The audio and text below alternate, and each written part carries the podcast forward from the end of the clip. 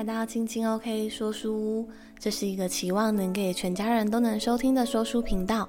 我是主持人 Lily，又到了说绘本故事的时间啦。今天要介绍的这一本书呢，我离开之后。我觉得它是一本嗯给大人的绘本，那它里面的内容呢是在讲述嗯一个妈妈她写给女儿，她假设如果有一天她离开了之后，她觉得她会遇到哪一些事情，她有哪一些话还想跟她说呢？我觉得这倒是一个很棒的主意，因为有时候我们难免会担心自己有一天假设要离开人世的时候，匆匆忙忙来不及道别。那这个妈妈呢，她很聪明，她写了一本书，就是如果她有一天真的得离开人世了，如果她的儿女非常的想念她，那些来不及说的爱与牵挂，通通都在这本书里面有她想跟他们说的话。那接下来的时光，我们就来介绍这一本绘本吧。这本绘本的名称叫做《我离开之后》，一个母亲给女儿的人生指南，以及那些来不及说的爱与牵挂。本书的作者呢为 Susie Hopkins，舒西·霍普金斯。那他的绘者呢为 Harley Bateman，哈利·贝特曼。那他的译者为吴于轩。那接下来的时光，我们就进到这一本绘本的精彩内容喽。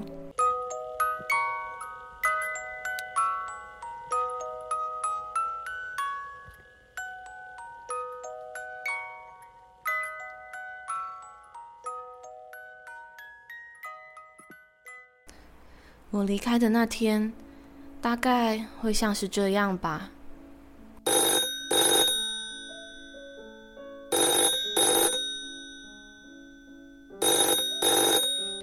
喂，他已经过世喽。嗯，好。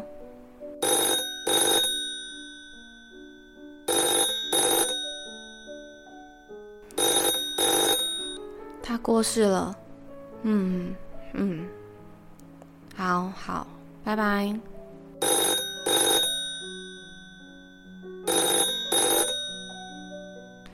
嗯，好好，拜拜。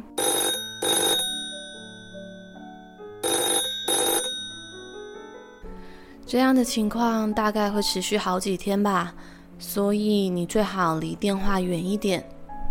我离开了以后的第一天，做一份法式达。首先切一大堆洋葱，你会不停的流泪，但最后你会明白这些眼泪都是值得的。在大锅中加入相等分量的橄榄油和奶油。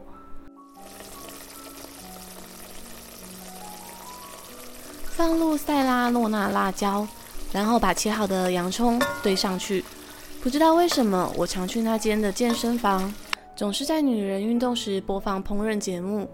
我没有练出健美的身材，但我学到很多，包括如何炒洋葱，把一堆洋葱丝炒到焦糖化，绝对能让它的口味变得更加可口。接下来用小火加热二十到三十分钟，慢慢让洋葱软化。不时翻炒锅中的洋葱，直到颜色变深，撒上辣椒粉、孜然粉、盐、胡椒和卡宴辣椒粉，拌炒均匀后，再让它煮一会儿。放入绿色、红色和黄色的甜椒，会让你觉得自己像天才艺术家一般。这时你就不会这么想哭了。下一步，香煎鸡胸肉，我喜欢再加一颗番茄，切成四片或八片。不过管它的，切成几片都没差，反正最后都会炒在一块。起锅前的几分钟，再撒一些盐和胡椒，拌炒一下。用新鲜的墨西哥薄饼把料包起来，搭配香菜末、沙沙酱和切片的酪梨，大功告成。现在是不是感觉好多了？嗯，怎么可能好多了？还是给自己倒杯威士忌吧。第二天，让人们关心你。门铃会响个不停，你得起床开门，接受他们的致意，让他们进门。你们会说说话，彼此聆听。你们会一同哭泣，可以的话，给他们准备一些红茶跟点心吧。第三天，帮狗梳梳毛。把它打结的毛都梳开吧。毕竟我的屎不是他的错。嗯，除非我的屎真的是他的错，那你可以不用把他的事情排在优先的待办事项里面。第四天，写我的訃文。訃文不只是例行公事，它也是你人生在世少数的书面记录。关于一个人的集体记忆，很快就会消失了。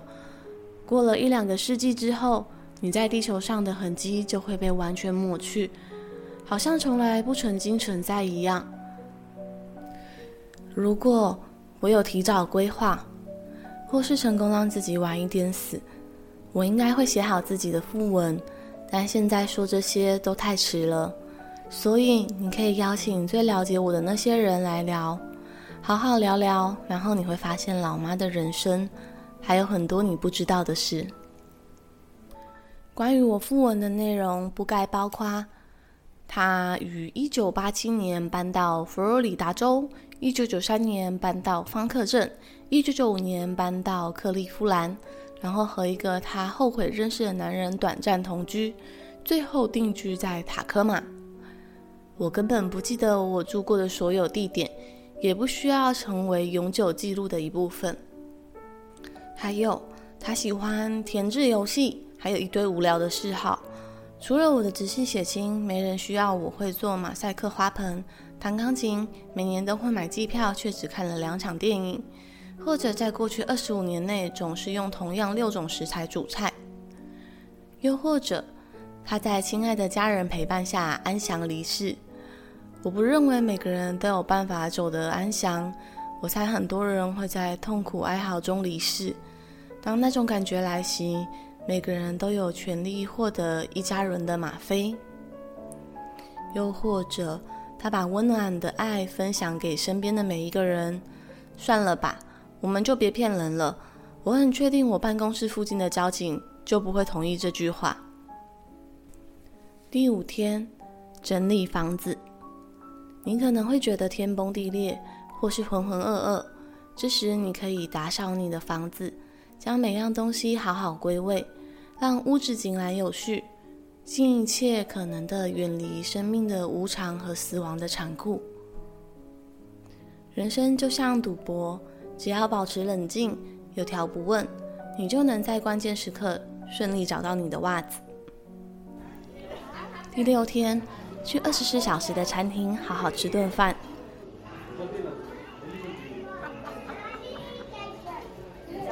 你现在需要一个好朋友，就算要立刻搭飞机来看你也在所不惜的那一种。告诉他你需要什么，请他听你说话，陪你一起哭，天南地北的聊，或是就这样静静的坐着。去你最喜欢的二十四小时餐厅吃个派。喝个咖啡，聊一些跟死亡扯不上边的事，或是直接告诉他失去我是什么感觉，告诉他我以前是怎么让你发笑，或是怎么样把你搞到快要抓狂。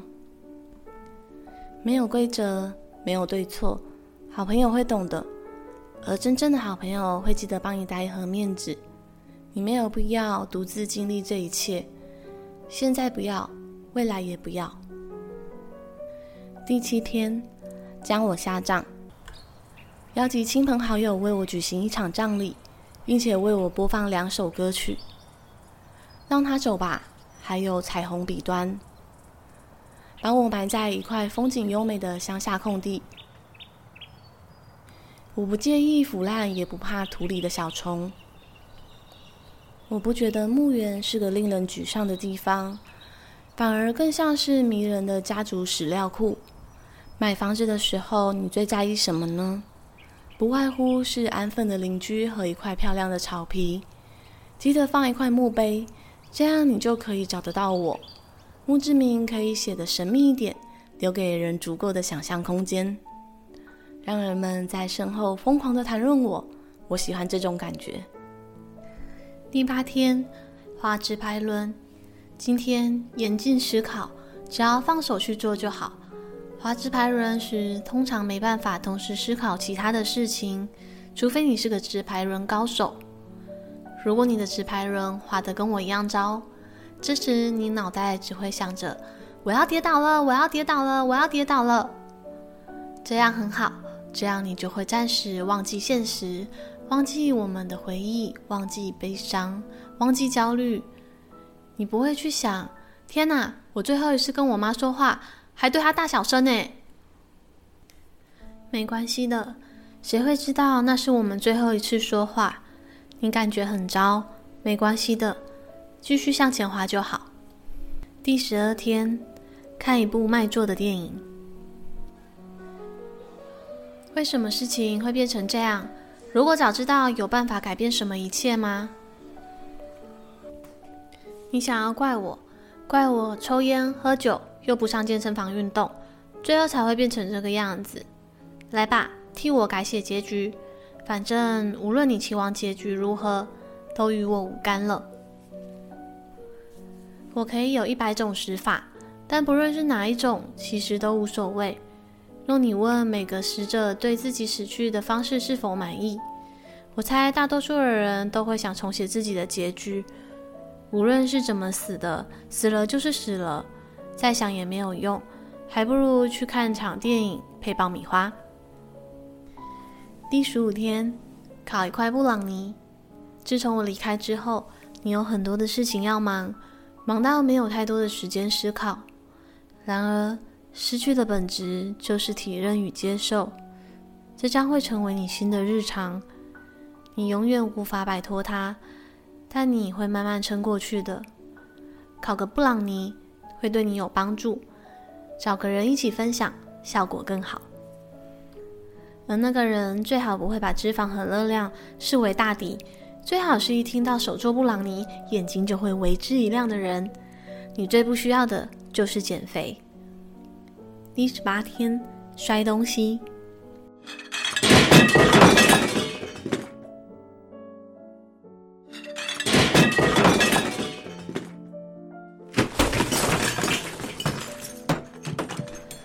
找个当下离你最近。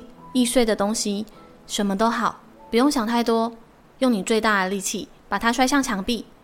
没错，人生本来就不公平。好的，扔完了记得收拾一下，以免有人受伤了。第二十一天，去山上走走。父母的死亡是大自然传递给你的讯息，告诉你一个惊人的事实。接下来就轮到你了，这就好像你已经走到生命跳板的尽头，准备跳进或被推进深不见底的游泳池。这感觉不太适合用惊喜来形容，但很奇妙的是，它就是如此。当你失去至亲至爱的时候，它便会以雷霆万钧之力袭向你。今天不是游泳的日子，去森林里散步吧。想想森林里的浣熊、狐狸和熊，它们生在那里，死在那，一点不担心什么生命的跳板。一段时间后，你也会习惯的。如果我们总有一天会死，继续活着又有什么意义呢？死亡就是最好的理由。如果你知道自己永远不会死，想想看，你可能会浪费多少的时间。当生命的最后期限迫在眉睫，也许会有不可思议的事情发生。第四十五天，表达感谢。我离开之后，可能已经很多人为你做了很多的事情，帮助你、支持你。给每个人写一封感谢的信吧。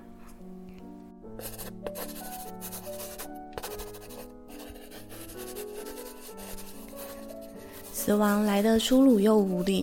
当我们可以写封信向身边的人表达感激，感谢他们可以适时的转移你的注意力，而不是老是想着那些离开的人。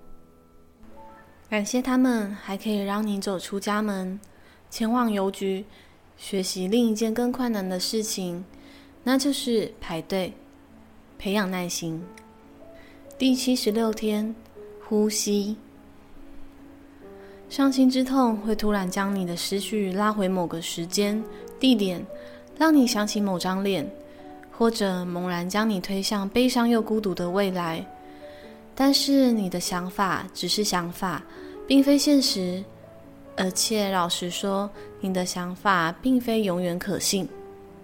找一块最绿的草地，跪在上头，仔细的看那些小虫、彩色的线条纠缠在一起的小草，那些都是真实的。闭上眼睛，呼吸泥土的气息。如果你够幸运，还能顺利躲过那些洒水器。第一百一十天，创造新的节日传统。这是第一次没有我陪你过节，感觉可能会有一点不太一样。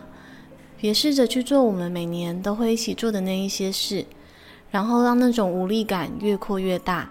从现在起，每年都想一些新的节目吧，并且大大方方的想着，要是我也能跟你一起同乐就好了。例如一起看血腥恐怖片，又或者放弃煮饭，改叫外送披萨。或者是全家一起上赌场，或者一起写剧本，一起演戏。第一百七十天，跳弹簧床。某些日子里，你可能无法专心，无法集中注意力，也无法好好的想事情。这个时候就去跳弹簧床吧，从一数到一千。也许你依旧无法想出来一个答案，但你会很累，累到什么都不在乎了。第两百三十一天。庆祝你的生日！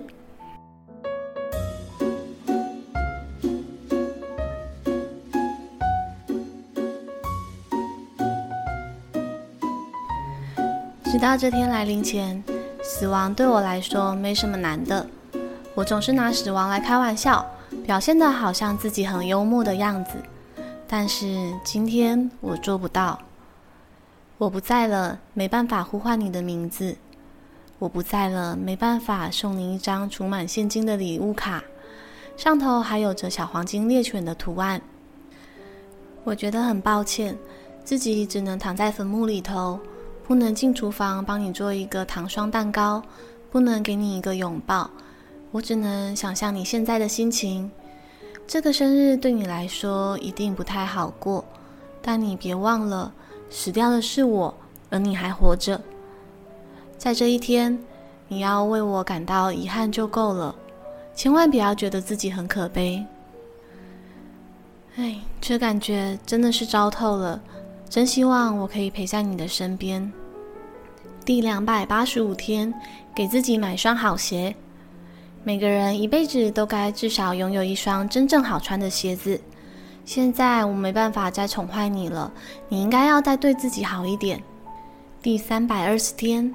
停止做自己不想做的事情，列出你最讨厌的事，然后就不要再去做那些事情了，或至少不要再做其中的某两项，例如去量体重，又或者刮腿毛。第三百六十五天，煮一锅鸡汤团子。一年过去了，你可能还是会觉得痛苦。如果我能从坟墓爬出来，至少为你做一件事情就好了。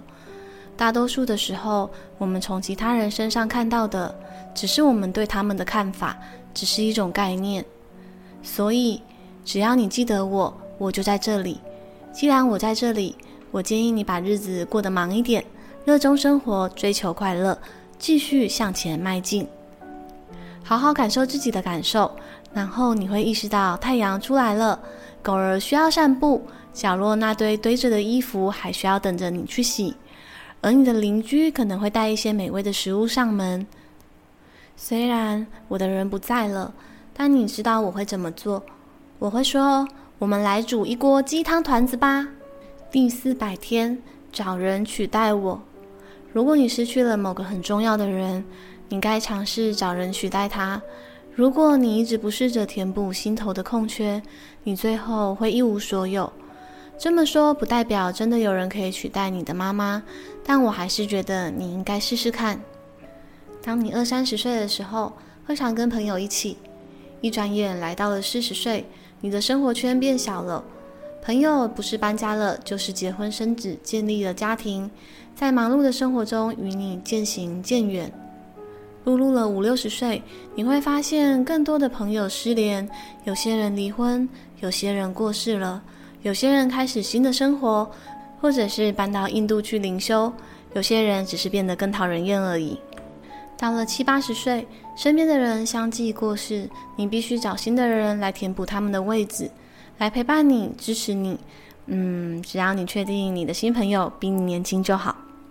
第四百五十天，照镜子，用我看你的方式看看自己。有时候你会忘记自己有多棒，我憎恨自己不能待在你身边，时常提醒你。总有一天你会变老，当你回顾着以前的照片。你会看见自己有多美丽。第五百天，泡澡。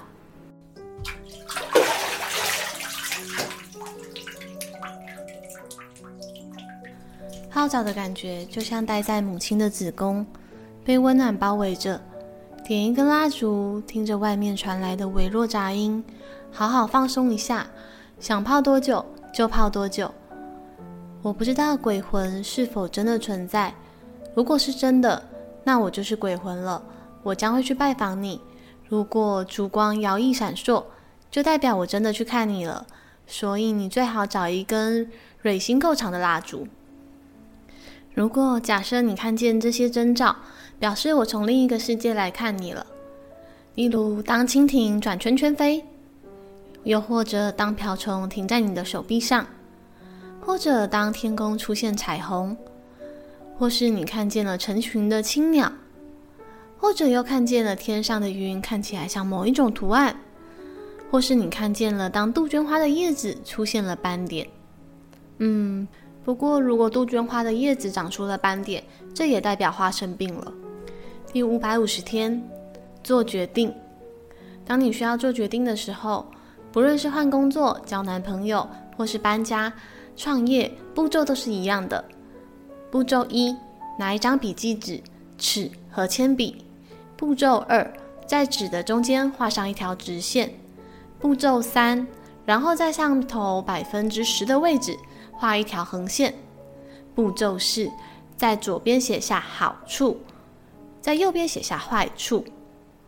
步骤五，然后在横线以下分别列出最好及最糟的情况。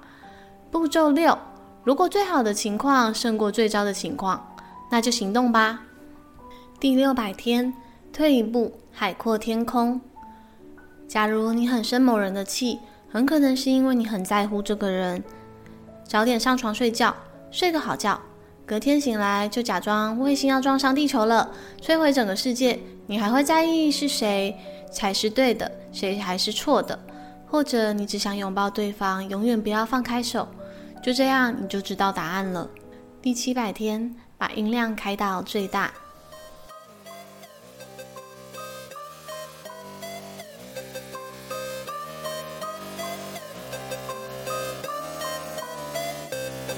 有时候，思绪会带你去到你最不想去的地方，不要理他，听一首超棒的歌吧。把音量开到最大，盖过从地狱传来的尖叫声。如果身旁刚好有人在睡觉的话，而且你刚好很在乎他，那么你可以考虑戴上耳机。又或者有更好的方法，你可以读一本精彩的书，让它带你到另一个时空，忘掉现在的一切。当你终于合上了双眼，你会感激自己正躺在舒服的床上。第七百五十天，吃巧克力。你有遇到对的人吗？他会让你开怀大笑。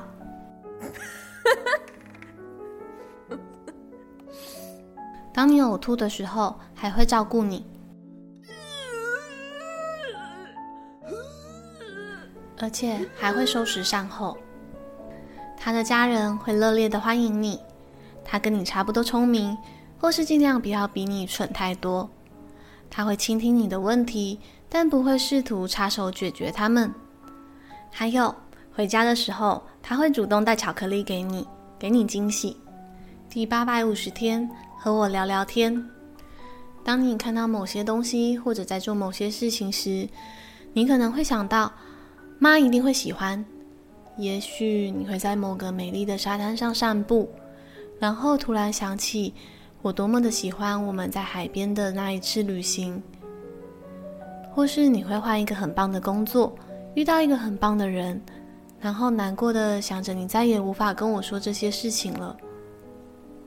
不过，其实你还是可以继续跟我说这些的。第九百天，抬头看看天空，难过的日子总会过去，就像以前那些难过的日子，就像天空上的云一样，都会过去的。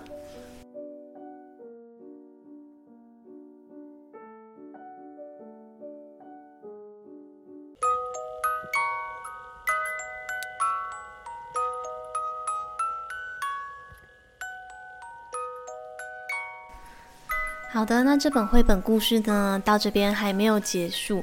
那因为它的步调啊稍微比较缓慢，那我也一直试着在想说要用怎么样的诠释方法，会让它用听的方式感觉不要那么的沉闷。对，那这一本呢，它我离开之后呢，因为呢，它作者一直写到了第两万天，所以呢，我打算把它分成上下集。所以呢，这一本我离开之后，一个母亲给女儿的人生指南，以及那些来不及说的爱与牵挂，还会有在下一集。那我会继续分享这一本绘本呢，它一直到两万天，它还有哪一些话想对他的女儿说呢？那这本书呢，我觉得它很适合就是慢慢的阅读。那尤其是作者，我觉得他好像真的，因为他真的是写给他女儿的，所以。就是写给他女儿，那里面还附上了很多很详细的食谱，对。然后我觉得，就是像用他的文字，用他的图画，因为他作者本身也是一个插画家，就是好像留给了他女儿一个很棒的礼物。那真的就是一个人生的指南。那我觉得这本书啊，不只说是妈妈给女儿的礼物，其实更也是作者献给全天下母亲的礼物。如果我们很爱一个人的时候，总是有些时候会不小心多想啊。如果有一天我不在他身边的时候，他能够自己把这些事情做好吗？如果没有我在他身边陪他经历过这一些，或者是陪他说说话，他会好起来吗？其实只要是人，应该都没有办法，就是有一天一定会走到生命的尽头，但是。我们总是会担心，就是那些被留下来的人，尤其啊，如果是你身为家长，就是你有孩子的话，我想那一份牵挂，一定是心里面好像会有很多永远都说不完的话，好像是一些叮咛，是一些爱。那我觉得这本书啊，其实，嗯，它是一本绘本。那我觉得它其实像是给大人也给孩子。对孩子来讲，如果年龄太小，他们可能比较没有办法领会里面的一些。很深的意涵，但是我觉得它其实是一个媒介，可以跟孩子开始，呃，探讨死亡这件事情。就是当我们聊到死亡这件事情的时候，我们该感觉到很悲伤吗？其实，在很多的研究啊，都指出，其实孩子他们认知一件事情的情绪啊，是由大人开始教给他们的。也就是说，假设呢，他如果第一次跌倒，然后。父母亲就很紧张，跑过去跟他说：“诶，不哭不哭啊，会不会痛痛？”那他就觉得说：“诶，这个时候我该要觉得很难过吗？我要觉得我要哭吗？”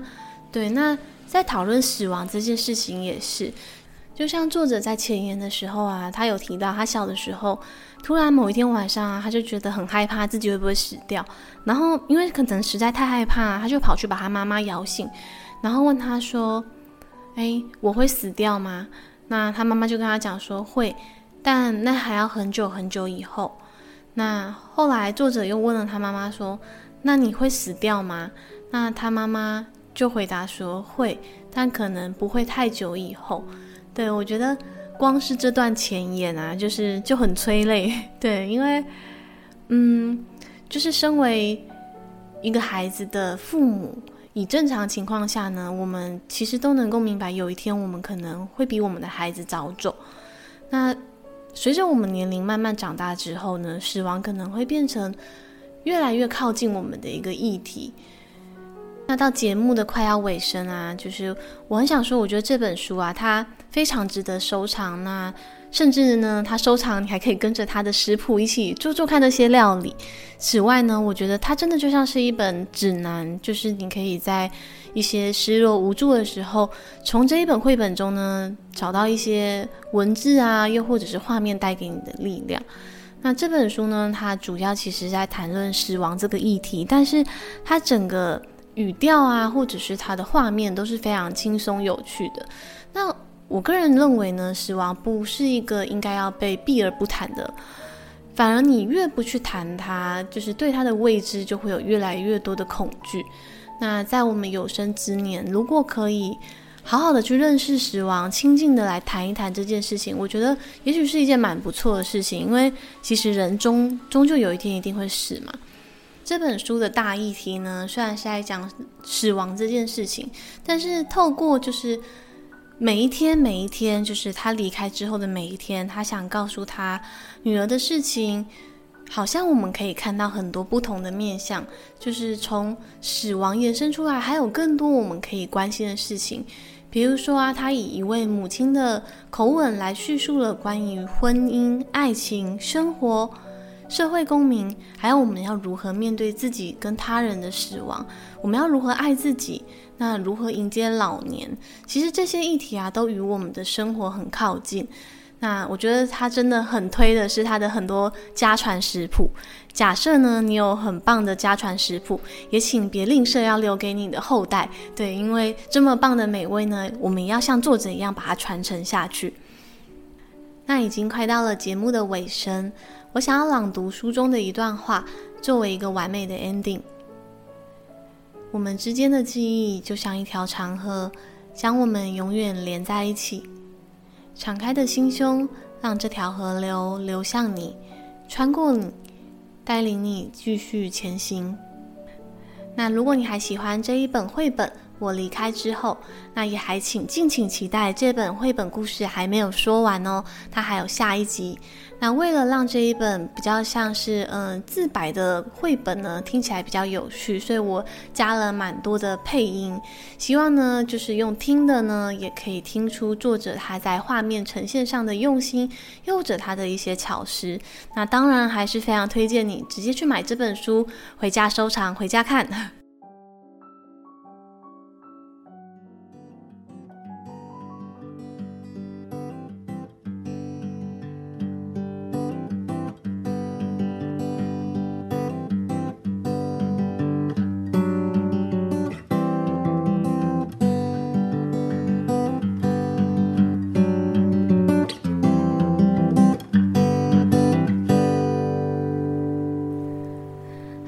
到了本周的 Lily 时间。对，这一周呢，我想要跟各位听众朋友分享的小事呢，就是呢，我们家这个礼拜呃验屋了。对。就是我们未来的新家，就是当初呢，我跟我老公买了预售屋，那过了两年半的时间，终于盖好了。那这个礼拜呢，就是我们办了验屋。对，那虽然呢，我因为上班的关系，所以我没有去，但是很谢谢我老公，他请了验屋公司，然后也请了一天的假，去完成了这件事情。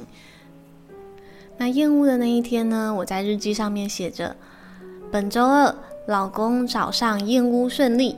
回家后，老公一直说准备搬新家喽，他的脸上看起来好开心。那提到我们的新家呢，又聊到了这一本绘本，就是我离开之后，我觉得真的让我想到关于这个家有一些想分享的故事。对，其实当初嗯、呃，我们在两年多前买这个预售屋的时候啊，其实因为我们一直都是租房子，那后来因为一直被涨房租，然后搬了好多次家，然后后来就想着，那干脆我们两个都有这么稳定的工作的话，我们就一起买一间房子吧。那后来，所以就买了预售屋，但后来呢，没想到买完之后呢，我的病情就开始恶化的很快。对我，呃，过去有在听我节目的朋友，应该就是。大概都有听我会分享我过去自己的一些经历，就是因为我本身有一个罕见疾病，那其实呢，它跟着我很久，但是就是在我们买完房子之后，就是它恶化的速度越来越快。那到后来呢，就是我可能已经几乎没有办法工作了，所以呢，后来就是也是因为觉得好像瞬间感觉到死亡靠近，所以就决定想要。用剩下的时间做一些自己想做的事情，所以我就先请了留职停薪，那最后就也去做了骨髓移植，那就不得已就是得离职。